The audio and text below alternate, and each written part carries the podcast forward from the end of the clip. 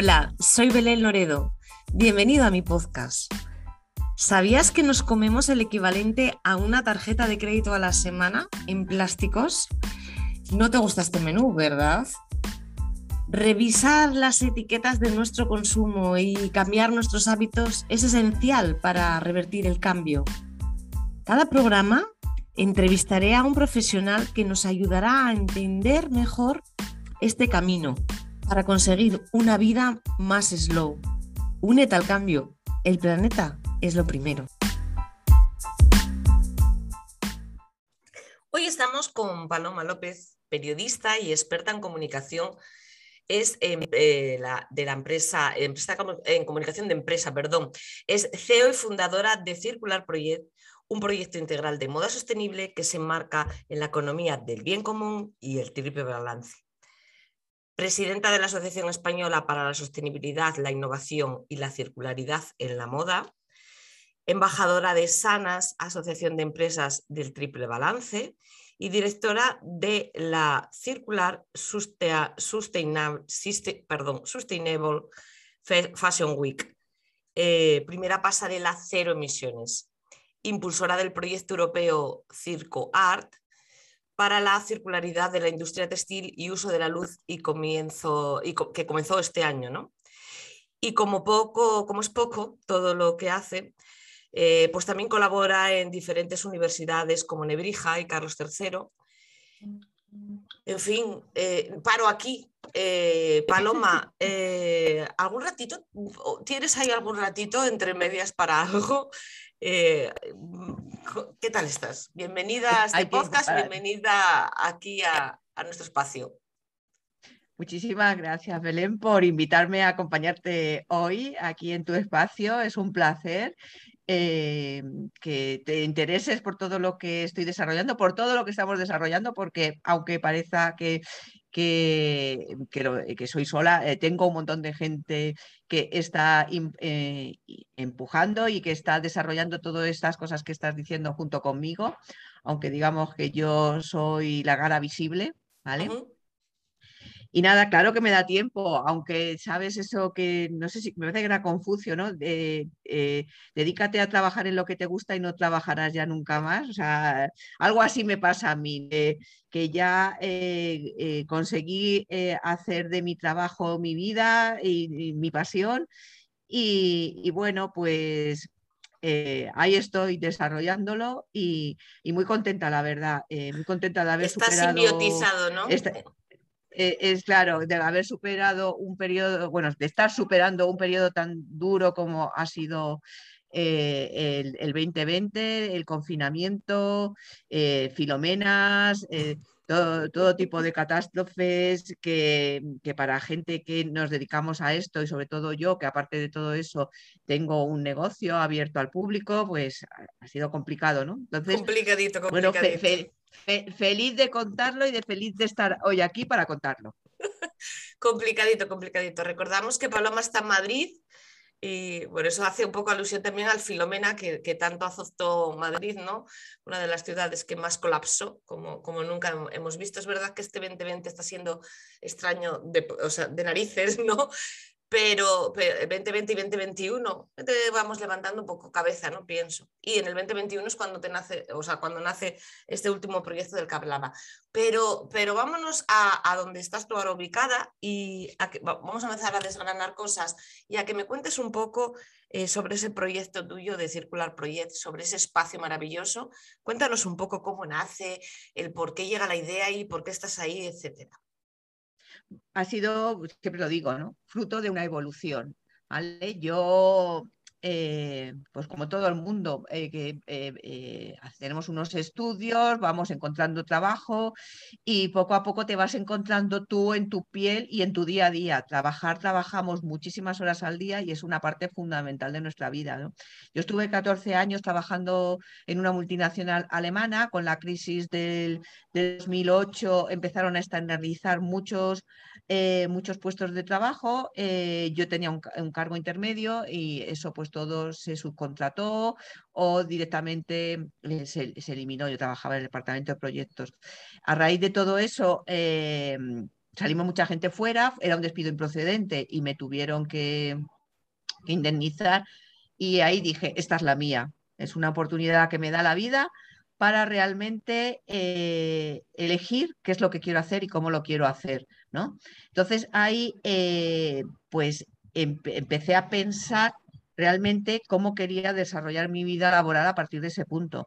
Eh, uní mi, formación, que yo estudié periodismo, soy licenciada en periodismo, más toda mi tradición familiar, venimos de una zona aquí en España que es Béjar, con una tradición textil muy importante, toda mi familia ha orbitado alrededor del textil.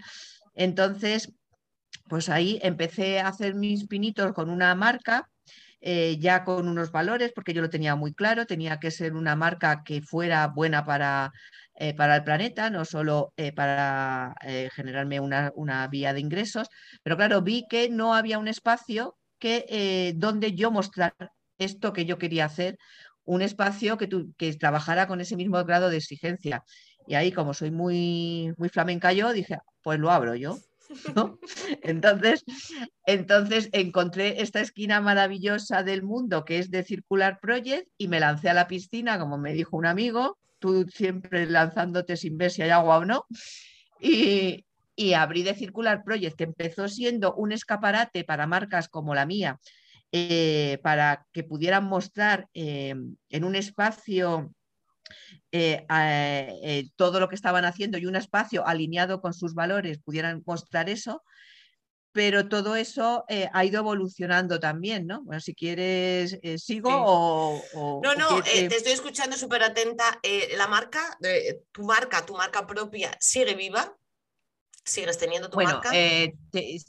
sigue habiendo algún diseño de la marca se llamaba el Sin Vivir, sigue habiendo algún diseño, pero bueno, yo ya me he focalizado en lo que es de Circular Project y todo lo que eh, emana desde Circular Project, ¿vale? Porque eh, empezó siendo ese escaparate, eh, me hicieron una auditoría, la economía del bien común, me pidieron ser conejillo de Indias, la primera... la primera promoción de consultores del bien común en España. Me pidieron ser conejillo de Indias, yo encantadísima y tanto les gustó el proyecto que lo pasaron eh, a, una auditoría oficial, ¿no? Entonces, para mí fueron tres meses súper intensos en los que realmente vi eh, hacia dónde quería llevar mi proyecto. Ahí empecé a entrar en, conexión con la Asociación de, Empresas Triple Balances Sanas, de la que he formado parte de la junta directiva hasta hace muy poco, hasta que me seleccionaron este proyecto europeo y, poco a poco se ha ido convirtiendo en lo que yo digo, un proyecto holístico alrededor de la moda sostenible. ¿Qué significa esto? Que abordamos distintos frentes que parten de un tronco común, que es la, implantación y, favorecer y fomentar la moda sostenible y circular dentro del sector. ¿no? Entonces, eh, ya casi no es una tienda, es, es como una oficina, un hub en el que pasan muchas cosas alrededor. De aquí emana la Circular Sustainable Fashion Week Madrid, eh, todos los planes de formación y todo, pues, todo lo que se desarrolla y ahora, por supuesto, eh, este, este, eh, este proyecto europeo que digamos que ha sido una especie de, de, aval ¿no? a, todo este trabajo. a todo lo que llevas haciendo. Eh, sí, que desde Europa, digamos, hay como un reconocimiento también, ¿no? El, haberte dado este proyecto, ¿no?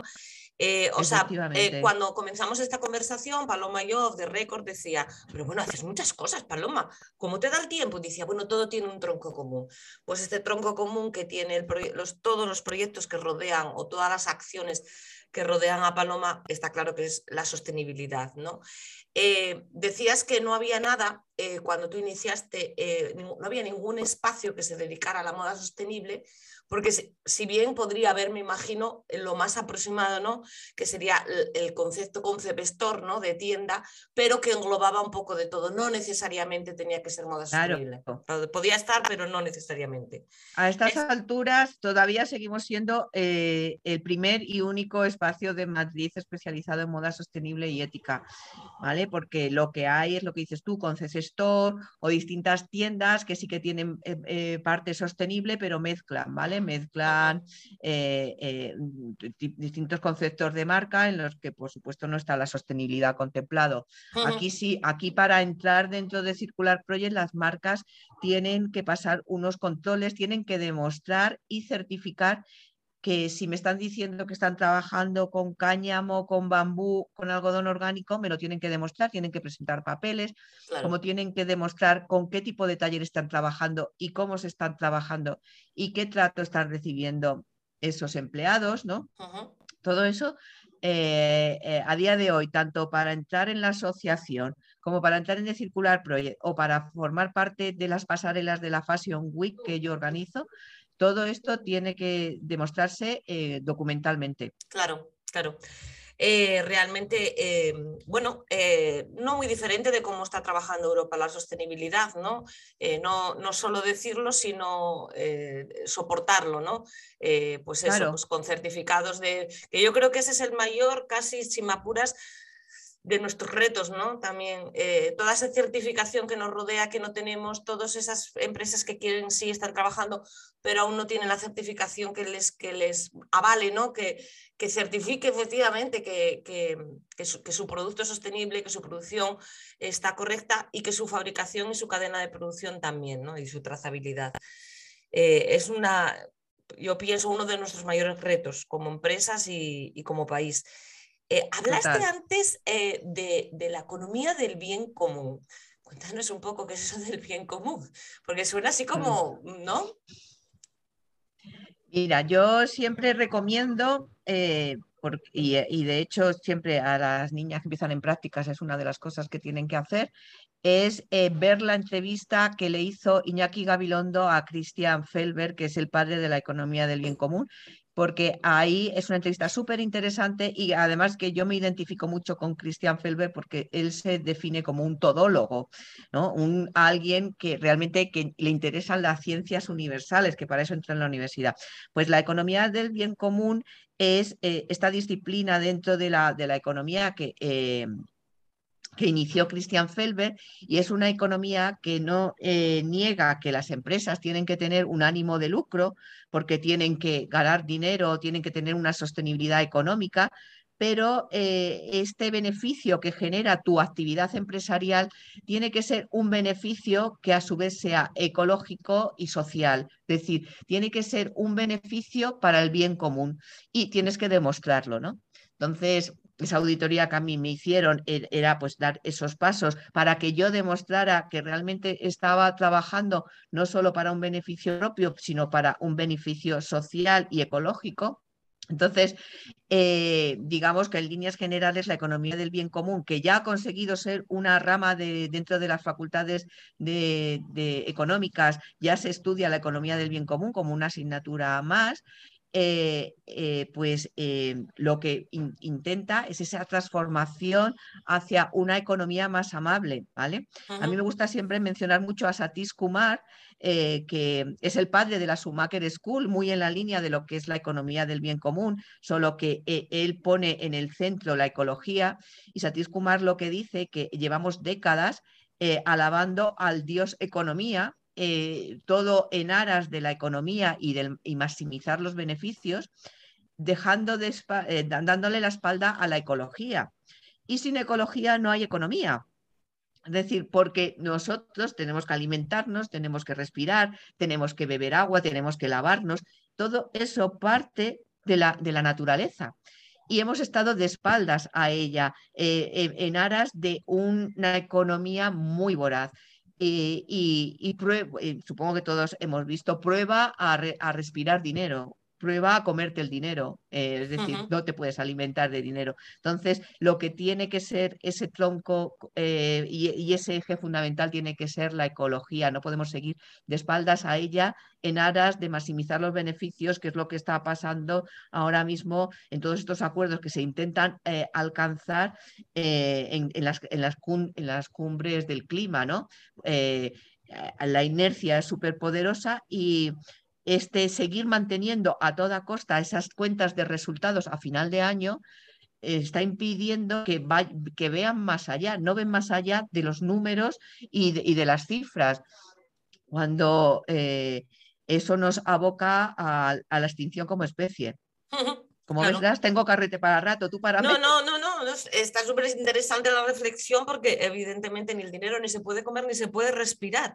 Entonces, eh, yo creo que por ahí un poco y en esta línea de la economía del bien común eh, y, de, y de todo esto que nos estás contando, viene eh, estas empresas que, que se han unido en esa asociación que se llama Sanas, que son eh, tienen el triple, el triple balance, ¿no? El social, el económico y el medioambiental. Hay que alinear esos tres, eh, digamos, chakras, ¿no? Esos tres eh, puntos o, fuertes en cualquier empresa y tienen que estar alineados con la misma importancia, no priorizar el económico por encima de, los demás, ¿no? Totalmente, como ha pasado hasta ahora. ¿Crees que, o sea, cómo las empresas están eh, iniciando esto, como desde Sanas, desde, desde embajadora que eres de esa asociación de empresas, eh, ¿cómo, lo veis? Perdona, es que Perdón. Eh, pues mira, desde las empresas triple balance sanas, que son empresas de todo tipo, ¿vale?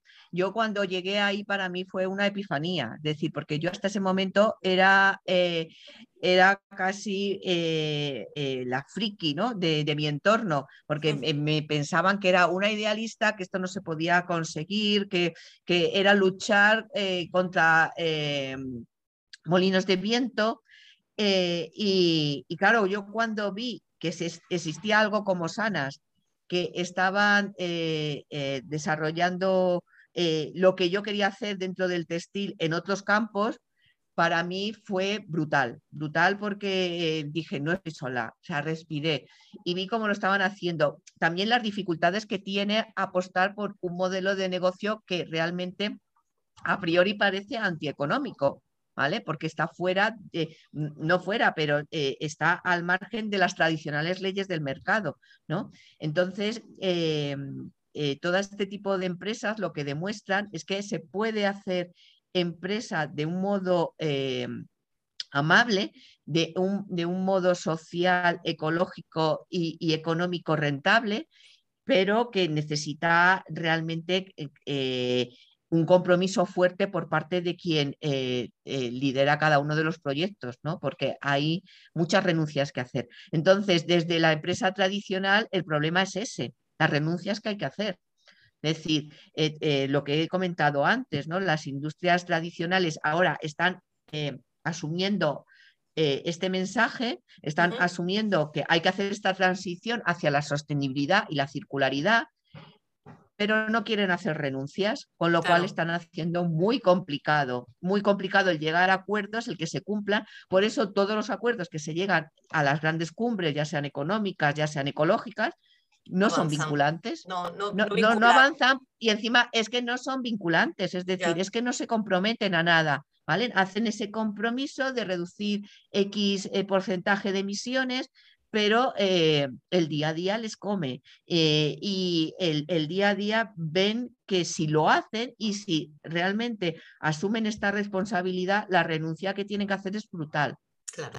Entonces, eh, tenemos un grave problema ahí y no, no, la, no están. A lo mejor quizá eh, haga falta. Claro, hay una convicción personal detrás de, las empresas sanas, ¿no? Y detrás de las empresas que asumen el triple, triple balance, que es eh, ese compromiso personal de, creer en lo que están haciendo por encima de la rentabilidad económica que, en, en primera instancia están aportando. Ojo, que no estamos diciendo que, no sean rentables económicamente las empresas que hacen triple balance, que parece que es que van a ser cada vez, lo, cada vez lo somos más. Cuando empezamos era muy complicado, muy complicado porque ya te digo que íbamos en contra de cómo se habían hecho las cosas hasta, ese entonces. Somos empresas con propósito. Claro. ¿vale? empresas que además estamos impulsando lo que es la ley cuarto sector. Esas empresas eh, que eh, realmente eh, necesitan ese apoyo institucional y eh, una serie de beneficios, que eso también lo dice la economía del bien común. Es decir, para que todo esto tenga éxito, las empresas que lo están haciendo bien tienen que, tienen que tener algún tipo de beneficio. Entiendo que hay un proyecto de ley, o entiendo que hay un proyecto de ley, o, o estáis queriendo impulsar ese proyecto de ley que recoja Estamos en ello ya, ya, Italia y otros países ya están, ya lo han llevado al Parlamento, nosotros estamos en ello, en gestar ese, ese proyecto cuarto sector, ¿no? Eh, que realmente tenga esos beneficios, es decir, quien contamina paga y quien no contamina y lo está haciendo bien tiene unos beneficios y un impulso y un apoyo institucional que no va a tener la, em, empresa que lo está haciendo eh, claro. ¿no? Hombre, parece justo y bastante justo a primera instancia que efectivamente quien hace las cosas bien eh, reciba esa recompensa, al igual que quien las hace mal, pues tenga esa multa, esa sanción económica, ¿no? Y ya lo vamos consiguiendo poco a poco, porque ahí está la, ley de residuos que va eh, y con la responsabilidad ampliada del productor, que es un paso muy grande y importante, que es, y que las empresas del sector textil las está alborotando a todas, porque hasta ahora no tenían responsabilidad sobre ese producto que, tenían en, eh, que ponían en el mercado y una vez vendido hay apenas, ahora esa, eh, ahora esa responsabilidad es total del productor, eh, es tu hijo y tú vas a tener que eh, ser responsable de ese producto, aunque ya esté en casa del consumidor, dónde acaba ese producto una vez acaba su vida útil, qué se va a hacer, dónde se va a descomponer por partes o dónde se va a reintegrar dentro otra vez de la cadena de producción para cerrar ese ciclo. Claro, para eso y para controlar todo el fin final eh, de, tu producto, ¿no? Eh, es tan importante contemplarlo desde el inicio, desde el diseño, ¿no? Eh, realizar un ecodiseño que em, prevea pues en una descomposición fácil, un desmontaje fácil de, los, de los a ver si, lo digo, ¿no? de las partes ¿no? que componen el producto X textil eh, para poder reciclar o un reuso a segunda mano, que todo eso empiece a contemplarse. Es, que es, claro, el principio de prevención, el principio de prevención dentro de la economía circular es fundamental. Eh, ahí eh, eh, hasta ahora un diseñador se ocupaba de la parte estética, de la, de la, parte técnica de la creación de su producto. Ahora su responsabilidad va mucho más allá de la, estética y de las dificultades técnicas de la creación de un producto, sea cual sea, ¿no? En el textil, pues ese patronaje o lo que sea. Aquí eh, que eh, hacer un planteamiento desde el minuto cero, desde que se planta esa semilla, hasta luego esa logística inversa. Es la única salida, ¿no, Paloma? Es la única salida, es empezar desde cero a pensar qué estoy produciendo, cuánto estoy produciendo, es necesario, lo voy a vender, control de stock. Eh, cada vez hay más empresas que trabajan bajo pre-order o stock bajo demanda. Yo aquí, en decir, en The Circular Project trabajamos así, no producimos más de lo que se va a consumir. Eh, incluso hay mucha diseñadora que trabaja bajo pedido o, a medida, hace, eh, hace, una colección base y luego, pues según se van necesitando tallas, se van haciendo. Y no requiere más que por parte del consumidor que esa Mm, ese poquito de espera, ¿no? Ese, eh, no, varía en nada más y, tiene un producto hecho para él. O sea, también tiene sus beneficios como consumidor el, saber que algo está hecho especialmente para ti, ¿no? Que yo creo que también es importante no perder de vista también el alma de, todo esto, ¿no? Eh, no banalizarlo todo a, la, cuestión económica. Eh, y poner en valor todo lo que tiene la, producción, en este caso estamos hablando de moda, la producción textil sostenible. Eh, el agua es el, de todo este englomerado de cuestiones que estamos hablando, el agua es, como digamos, ha sido siempre, y cuando, cuando veíamos películas de ciencia ficción ¿no? sobre el agua, eh, la falta de él, la contaminación del mismo, es una, eh, un elemento angular, ¿no? clave angular en todo lo que es el desarrollo sostenible. Totalmente, totalmente. Y en la industria textil más aún, no hay proceso de transformación del textil que no intervenga el agua.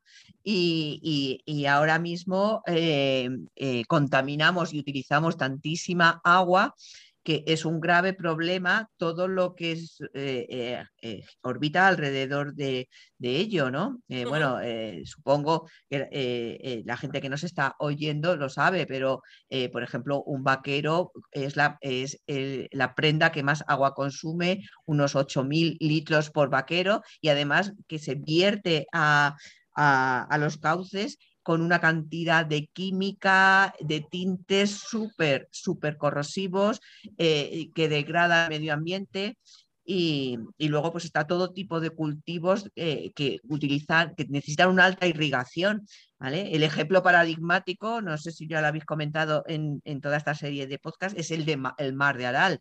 El mar de Aral eh, si os metéis en, Google y veis las, las, imágenes del cómo era al cómo es, eh, eh, es terrorífico. Es decir, eh, alrededor del mar de Aral se, se, colocaron un montón de cultivos de algodón, de fábricas de algodón, que, que, utilizaron el mar de Aral como, como suministrador de agua, pero a la vez se, se, vertieron agua muy contaminada y ha, y ha, ocasionado su desertificación.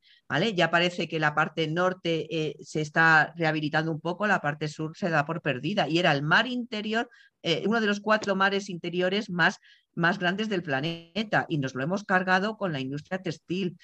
Eh, eso, eso, nos tiene que dar que pensar, ¿no? Entonces, lo que se trabaja ahora mismo es la posibilidad de trabajar en circuitos cerrados de agua, que no se vierta nada a, contaminado a, las alcantarillas, a los cauces de, nuestros ríos y, que, y que todo esto se pueda procesar de tal manera que, no, que nada salga fuera de este circuito cerrado de agua y que cada vez se empleen técnicas en las que no sea necesario el agua. Por ejemplo, aquí es famosa la empresa Llanología, eh, una empresa valenciana, por el tratamiento que hacen al ozono de los vaqueros, eh, que no necesitan agua y no necesitan química agresiva. Entonces, eh, es un ejemplo muy bonito, además de una empresa española que se hmm. ha internacionalizado con un proyecto para el bien común nunca mejor dicho, ¿no? Sí, sí, sí. Mira, ahí está bien la explicación de lo que preguntábamos al principio. Explícanos un poco qué es esto del bien común. Eh, sí es verdad que el vaquero es una de las prendas que más se pone como de ejemplo, ¿no? Por el alto consumo que tiene de agua y, por, porque parece una prenda tan inofensiva y a la vez puede llegar a ser tan dañina y que están en España, eh, pues para todos los que nos puedan estar oyendo, que sean consumidores finales, que consumidores finales somos todos, pero que puedan desconocer esta parte, están en España, como bien dices, brotando eh, varias empresas sostenibles de vaqueros o de jeans es importante, la reducción del consumo del agua es tremenda, el tratamiento de este agua, como bien dices, de esa circularidad también en el tratamiento de esas aguas es súper importante y, tiene que, y tiene que comenzar a ser así, Paloma. Y luego también todas estas empresas em, que están focalizando y como los que nos escuchan pueden estar viendo, no es tarea fácil, es verdad que hay que dar muchos pasos, pasos y cambiar muchas fórmulas y procesos de trabajo que teníamos muy instaurados, otra, otra pata de esa sostenibilidad en la producción es esa o sea, ese ahorro energético. Y por otro lado, otro reto que tenemos como sociedad, esa transformación energética. Ahora mismo la energía o las energéticas están en boca de todos, ¿no? Por muchas, muchas razones y lo estamos viendo más claro que nunca. La supeditación, el, secuestro ¿no? que tenemos con, con este tipo de empresas y el porqué de que estas energías tengan que cambiar, ¿no? Háblanos un poco sobre todo el tema energético, bueno, háblanos sobre todo el tema energético, esto es, mm, bueno, te estoy pidiendo aquí yo, eh, eh, no sé cómo decirte, pero así, con dos pinceladas, sé que es difícil, nos metemos un poco en ese sí, bueno, yo te hablo de lo que se, mm, trata en mi sector, ¿no? en, mi en mi sector... Eh, eh, lo que buscamos es la reducción y la relocalización de la industria en aras de reducir esas emisiones de CO2 que vienen por culpa de la externalización de toda la producción, ¿vale? Eh, que esto viene eh, por la, la, energía petrolífera y, todo lo que viene a ser esas emisiones que causa el transporte. ¿vale? en cuanto a, nivel industrial, lo que intentamos es implementar todo tipo de energías renovables, ¿vale? todo tipo, pero siempre buscando el, menor consumo, es decir, producir menos y producir mejor. Eh, y luego también otras de las cosas que eh, buscamos y que yo hago una labor aquí muy didáctica desde The Circular Project es intentar que el consumidor final lave menos y lave mejor. Planche menos o no planche, ¿vale? Eh, porque son electrodomésticos que eh, utilizan una cantidad de energía brutal y en el caso de la lavadora que luego expulsa eh, eh, un agua con química contaminada, con, con, microplásticos, con detergentes. entonces, lo que se les comenta aquí también es que la, ropa orgánica que nosotros vendemos no necesita tantos lavados, primero porque no coge nada de olor, la, dejas aireando y no tiene eh, olor ninguno y no es necesario eh, eh, hacer ese, lavado intensivo que solemos hacer, me lo pongo, lo echo a lavar, me lo pongo, lo echo a lavar, eso no es necesario, ¿vale? no es necesario planchar tanto como planchamos porque la plancha consume y emite gases a la atmósfera muy dañinos. Em, em, es necesario que sepamos que si tendemos bien no, necesitamos, no necesitamos planchar, ¿vale? Eh, ese tipo de cosas es muy necesario a la hora del uso de la energía en cuanto al textil. Luego a, nivel industrial, pues eh, hay que abordar la relocalización de la industria que evita la externalización y esa relocalización ya haciéndolo bien desde el punto de partida de energía local y renovable, energía eólica, e, energía solar, eh, todo tipo de energía que sabemos que, eh, no, que descarboniza la, eh, el planeta, que es el objetivo último que tenemos. Claro. O sea, eh, en primera instancia, en cuanto a la producción, deberíamos de tratar eh, de localizar más, de relocalizar y concentrar en una misma fábrica más la producción eh, completa de, nuestro, de nuestra prenda, en el caso de los textiles, ¿no? Esto de que todos hemos oído, ¿no? Que un, vestido, por poner un ejemplo, de repente no sé qué se hace en un país, los botones se ponen en no sé qué otro país y la etiqueta, o sea, hace un periplo que tiene una carga de, huella de carbono, de CO2 en ese transporte. Brutal, Eso es demencial. Eso es demencial de locos por ahorrarse a lo mejor porque claro, yo a mí me gustaría algún día poner sobre la balanza, y esto nunca, nunca se verá, ¿no? Los céntimos eh, que se llegan a, ahorrar y, por qué don dinero manda, y lo que tú hablabas al principio, eh, aunque sea mínimo, cualquier eh, ahorro económico, cualquier ampliación de beneficio, ya, ya es suficiente disculpa, ¿no? Para llevar a cabo un, periplo demencial, como decíamos, con, un coste altísimo para el planeta. Entonces, por un lado, volvamos a localizar y a, fabricar en países de origen, como se venía haciendo en años anteriores. Eh, y reduciremos también los consumidores, muy probablemente el consumo de, moda, consumiremos mejor. Y luego nosotros tenemos otra pelota, que lo has dicho tú, que va un poco en las energías renovables, y es el uso que le damos a las prendas que compramos. Porque eh, quizá como consumidores a veces pensamos que ser sostenibles es comprar necesariamente, ser sostenibles son muchas cosas, incluso con el armario que tenemos ahora, ¿no? Sea o no sostenible ese armario, tenga o, no componente sostenible. Lo ideal es ir comprando eh, a marcas o moda que apueste por esa sostenibilidad, pero ahora no hace falta ir al armario. Es que yo me he encontrado con algún caso, ahora no hace falta ir al armario y tirar todo lo que te va por este. De hecho, Belén, te voy a decir una cosa, el armario que tenemos ahora mismo todas en casa es mm. sostenible. Es decir, es sostenible en la medida que toda esa ropa que tú tienes en tu armario alargue su vida útil todo lo que puedas. Es decir, la ropa eh, más eco es la que ya tenemos en el armario porque ya ha hecho su, eh, ya tiene su carga eh, medioambiental, ya ha, tenido su, uh, su, su, huella medioambiental, ya, ya la ha hecho. Entonces, como el mal ya está hecho, sea, eh, o sea una prenda sostenible o no lo sea, eh, esa prenda ya está aquí, ya tienes que usarla. Tienes que usarla todo lo que puedas. Y eh, intentar alargar esa vida útil y en el momento que ya no la quieras, que te pienses muy bien cómo y con quién o en dónde la vas a desechar.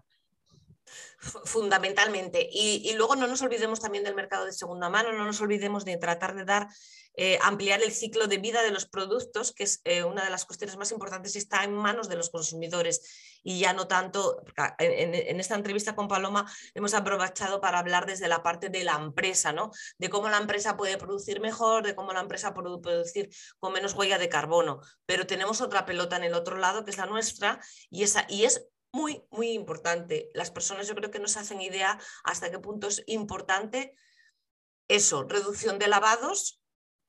Yo creo que ahora con la subida de, la, y, el tema horario ¿no? de la electricidad, yo creo que se van a reducirme, porque al final somos así, o sea, cuando nos tocan el bolsillo, al final es que las empresas no quieren que les toquen el bolsillo, pero es que los consumidores somos iguales.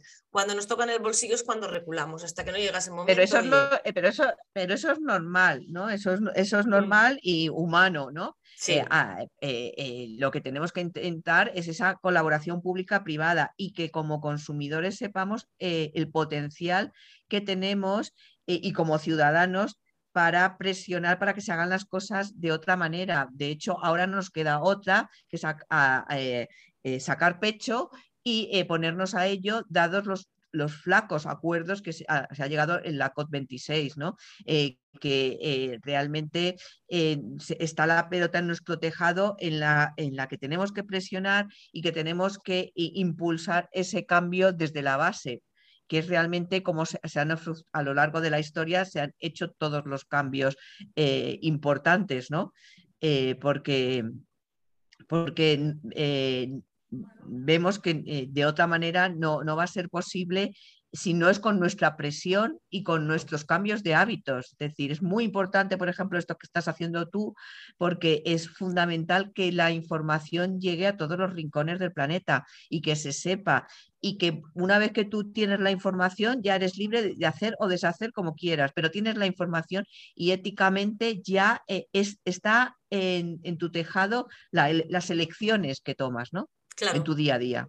Claro, sí es verdad, si no tienes la... Y, a veces cuando hablamos, eh, Paloma es una persona muy implicada, muy metida en todo este mundo y, a, veces, bueno, y los demás que nos vamos metiendo, damos por hecho que el consumidor final es conocedor de muchas cosas y te sorprendes cuando es desconocedor de un mondonazo, ¿no? Que si lo hubiera sabido no hubiera hecho esto, si lo hubiera... Y luego hay una cosa que siempre, yo creo que con todas las personas que pasan por aquí hablamos y es que no, no, la labor no es fustigar a ese consumidor, ni que ese consumidor se sienta eh, tremendamente mal, porque yo he visto a gente que, ay, es que yo he comprado, si no pasa nada, si es una cuestión que está en tu mano en el momento actual, no es una cuestión de lo que ha ocurrido antes y que fueras tomando conciencia y en acciones como la que dices, alargar la vida útil de un armario, eh, lavar la ropa lo necesario, no en exceso, plancharla lo necesario. Yo creo que esta cuestión nos gusta a todos muchísimo, lo de planchar la ropa lo necesario. Yo recuerdo a mi abuela que se sentaba encima de las sábanas de dormir y decía, ya las estoy planchando. Y, estoy hablando que mi abuela ahora tendría ciento y pico de años, o sea, eh, es la mayor de las dos decía, ya estoy planchando y se sentaba, ¿no? Entonces, eh, en este caso era para ahorrarse trabajo, pobre señora que sabía ella que además estaba haciendo un bien al planeta, ¿no?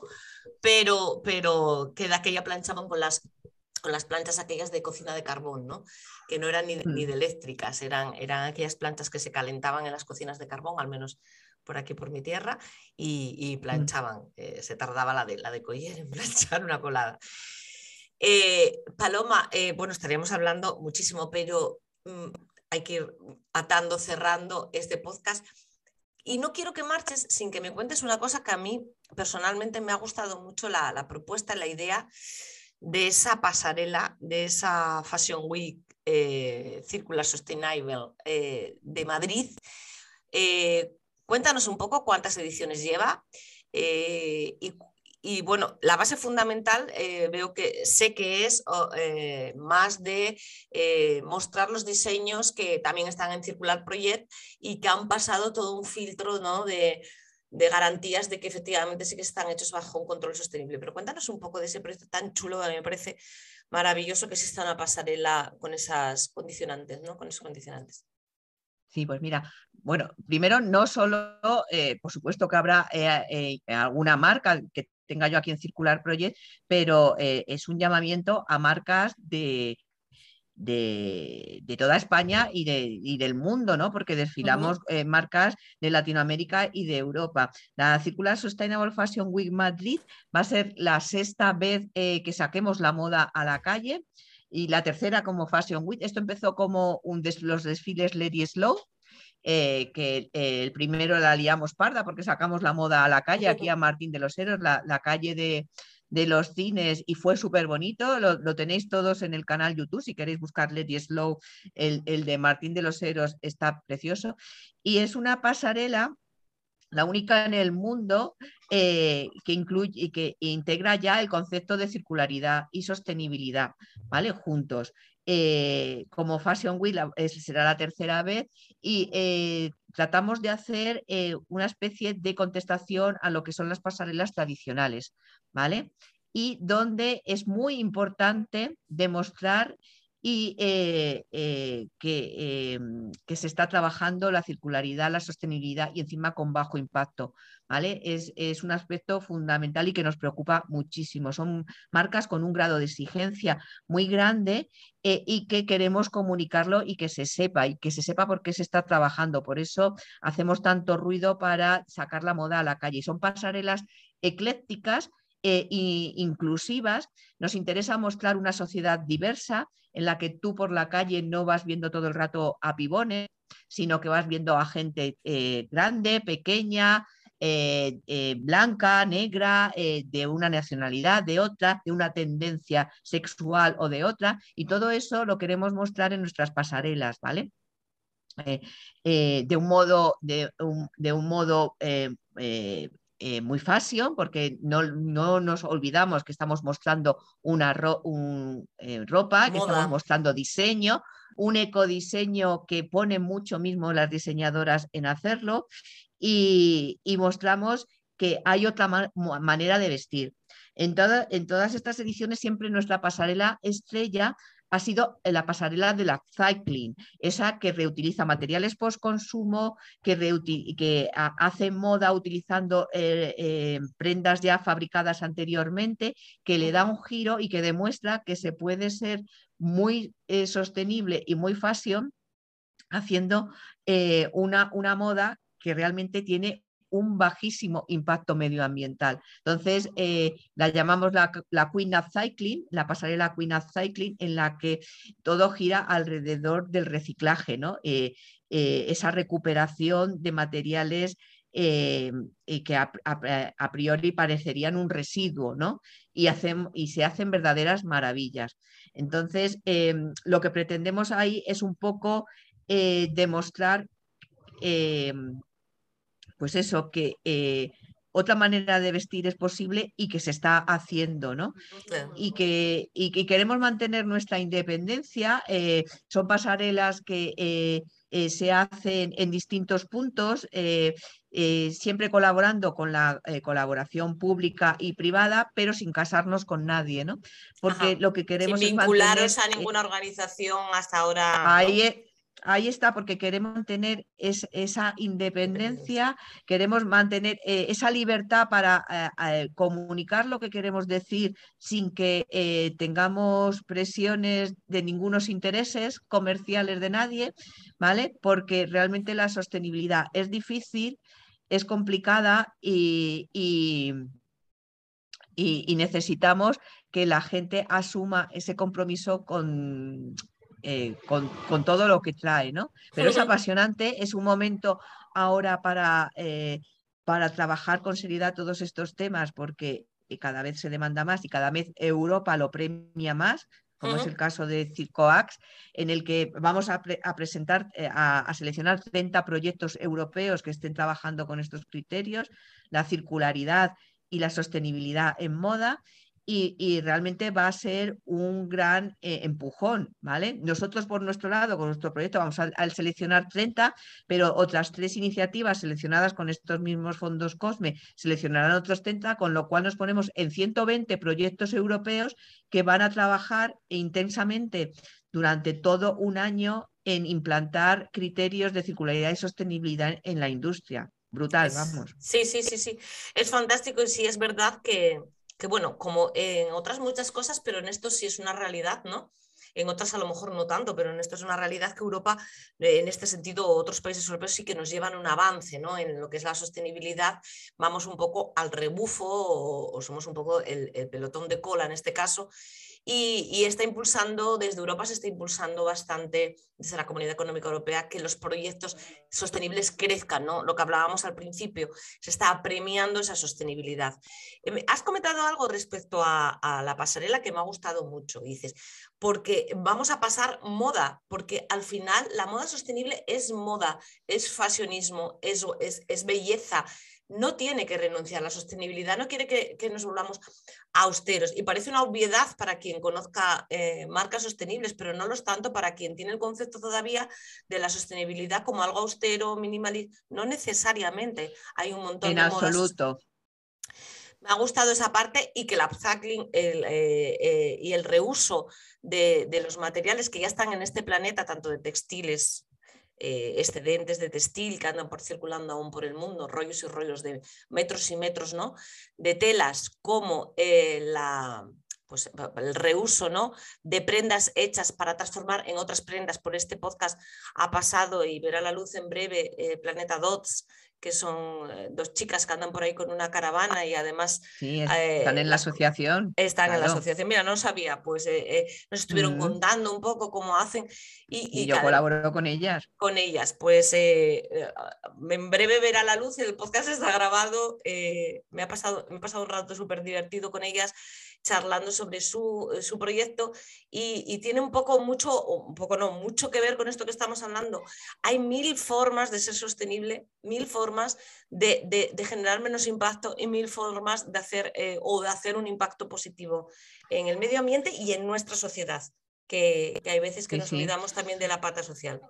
Claro, Belén, ahora mismo hay una explosión de creatividad en moda sostenible brutal con eh, y, que cada uno encuentra su estilo. Es decir, nosotros vendemos una moda atemporal que va con la persona y no con las tendencias, eh, eh, pero te puedes encontrar desde lo más casual a lo más alta costura, como pueden ser los trajes de novia que yo, por ejemplo, tengo aquí, ¿no?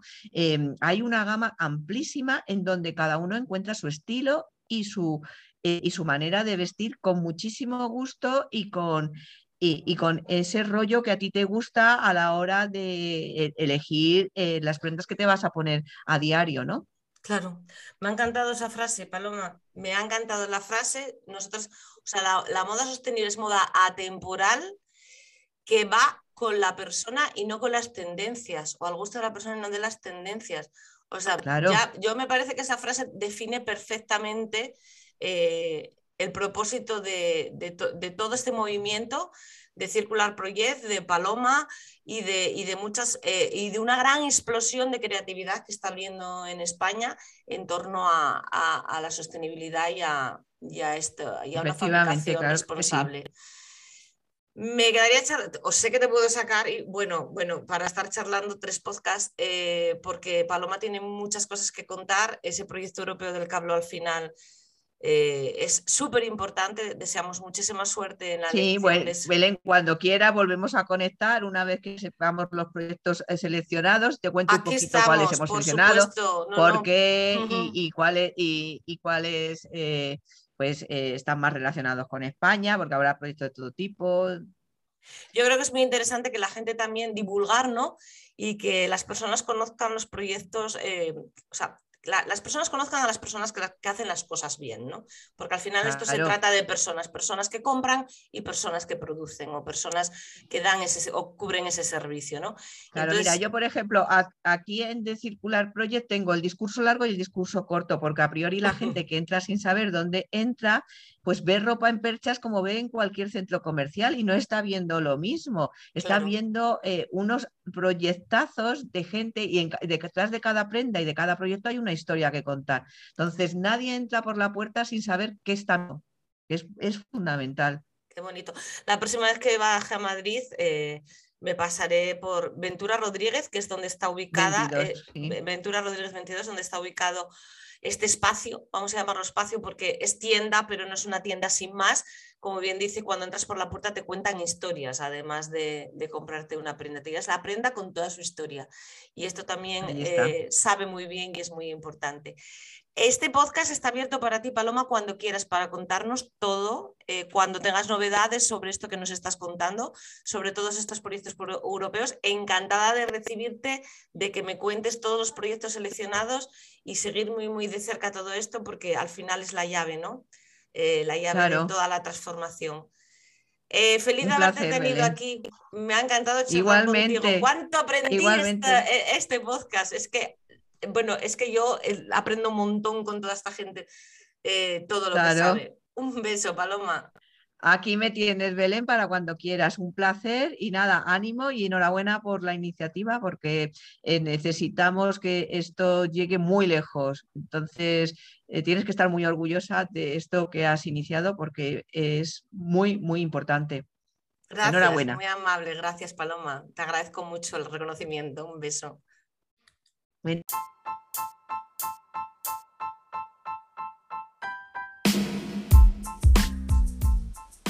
Hasta aquí el podcast de hoy. Espero que te haya gustado. Si es así, no dudes en suscribirte, darme tus estrellitas si me escuchas a través de Apple Podcast, para que así podamos seguir creciendo y llegando a mucha más gente con todo nuestro mundo sostenible.